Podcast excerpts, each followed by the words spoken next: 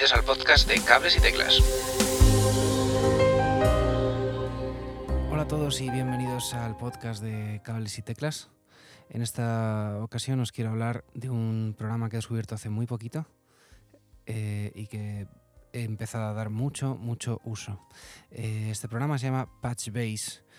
Actualmente está solo disponible para iOS, eh, de hecho solo disponible para iPad y básicamente es una solución para crear y organizar sonidos dentro de diversos teclados. Antes de nada quería agregar que eh, Patchbase ni Coffee Shop me pagan por hacer esta review del programa. Verás, yo tengo un Korg Minilog eh, y el motivo por el que la uso es porque considero que es una aplicación mucho más completa que la app original de Korg. Se comunica con el iPad, por lo que no tengo que depender de un ordenador. Yo siempre llevo el iPad a los ensayos y la comunicación es mucho más ágil y completa que con el, que con el portátil. Crear sonidos es muy fácil.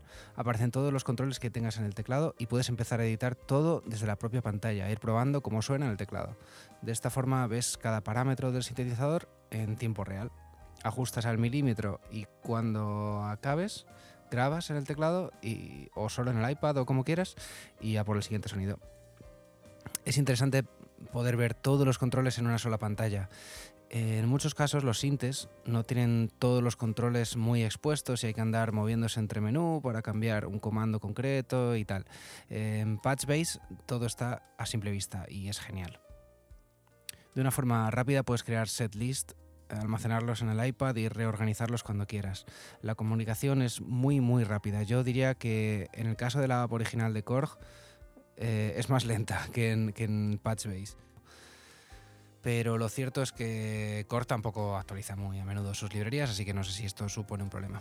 En cualquier caso, siempre puedes coger toda esa librería nueva, bajarla desde tu ordenador, pasarla al teclado y hacer un backup en el iPad para poder tener acceso a ella siempre que quieras y así tener cientos de sonidos guardados en tu iPad para tener acceso, eh, ya te digo, cuando, cuando lo quieras. Eh, no como en el ordenador, que bueno, tienes que ir andando probando uno por uno, la transferencia de datos no sé si es igual de rápida y al final yo creo que se tarda, se tarda menos haciendo así un backup entero de la, de la librería.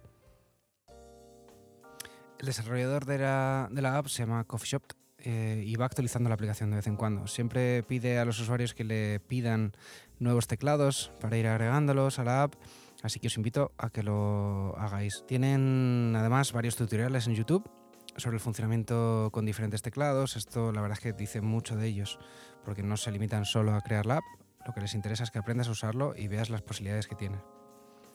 Yo cuando estuve probando la app de primeras, eh, en el periodo de prueba de 7 días había alguna funcionalidad que no me iba del todo bien. Creo recordar que era la parte de sincronizar el banco entero de programas desde el teclado. El resto me funcionaba perfectamente, pero esto no. Escribí al desarrollador, un tipo súper majo. Quizá, de hecho, esté ahora mismo escuchando este programa. Hi chat, how are you doing? y me contestó el mismo día eh, para pedir un poquito más de info sobre cómo lo tenía conectado, si por USB con un adaptador y tal. Y bueno, después de dos, tres días me escribió para darme las gracias porque había encontrado un bug de la aplicación y que ya lo había solucionado, había creado una actualización y que en cuanto Apple la aprobase estaría en la App Store. Así de fácil y así de majo. Hablemos de precios. Hay tres tipos de suscripciones. La mensual por 5,99 euros al mes, la anual por 61,99 euros al mes. Eh, hablo de precios desde España. Estos dos te dan acceso a todo el catálogo de teclados compatibles durante el tiempo que pagues, claro está. Eh, este catálogo de teclados os lo pondré en la descripción del podcast porque es un montón y prefiero no perder tiempo con esto durante el podcast. Pero si lo que quieres es usarla para un teclado en concreto, que cosa que veo muy lógico porque la mayoría no tenemos tres o cuatro teclados de esa eh, que esté en el catálogo, sino uno y por eso nos compramos la app, hay una suscripción de por vida por 32,99 euros que únicamente te permite controlar ese teclado, pero de por vida. Yo ya la he pagado, creo que por un lado hay que apoyar estas apps de pequeños desarrolladores que trabajan en apps realmente útiles, sobre todo porque no hay tantas aplicaciones eh, para músicos. Y el otro motivo es el más obvio, y es que la encuentro muy muy útil y sé, sé que le voy a dar uso. Eh, para mí es el complemento, complemento perfecto para el Minilog. Que yo sepa, eh, la aplicación está, como digo, solo disponible para iPad. Y nada más. Eh, si te ha gustado, agradecería que te suscribieras y compartieras este podcast para ayudar a difundirlo a gente que le puede interesar. Si tienes dudas sobre el funcionamiento del programa y me quieres preguntar, me puedes escribir en cualquier red social a arroba eduhr85 o a cables y. Y nada, sin más, me despido, un saludo y muchas gracias. Hasta luego.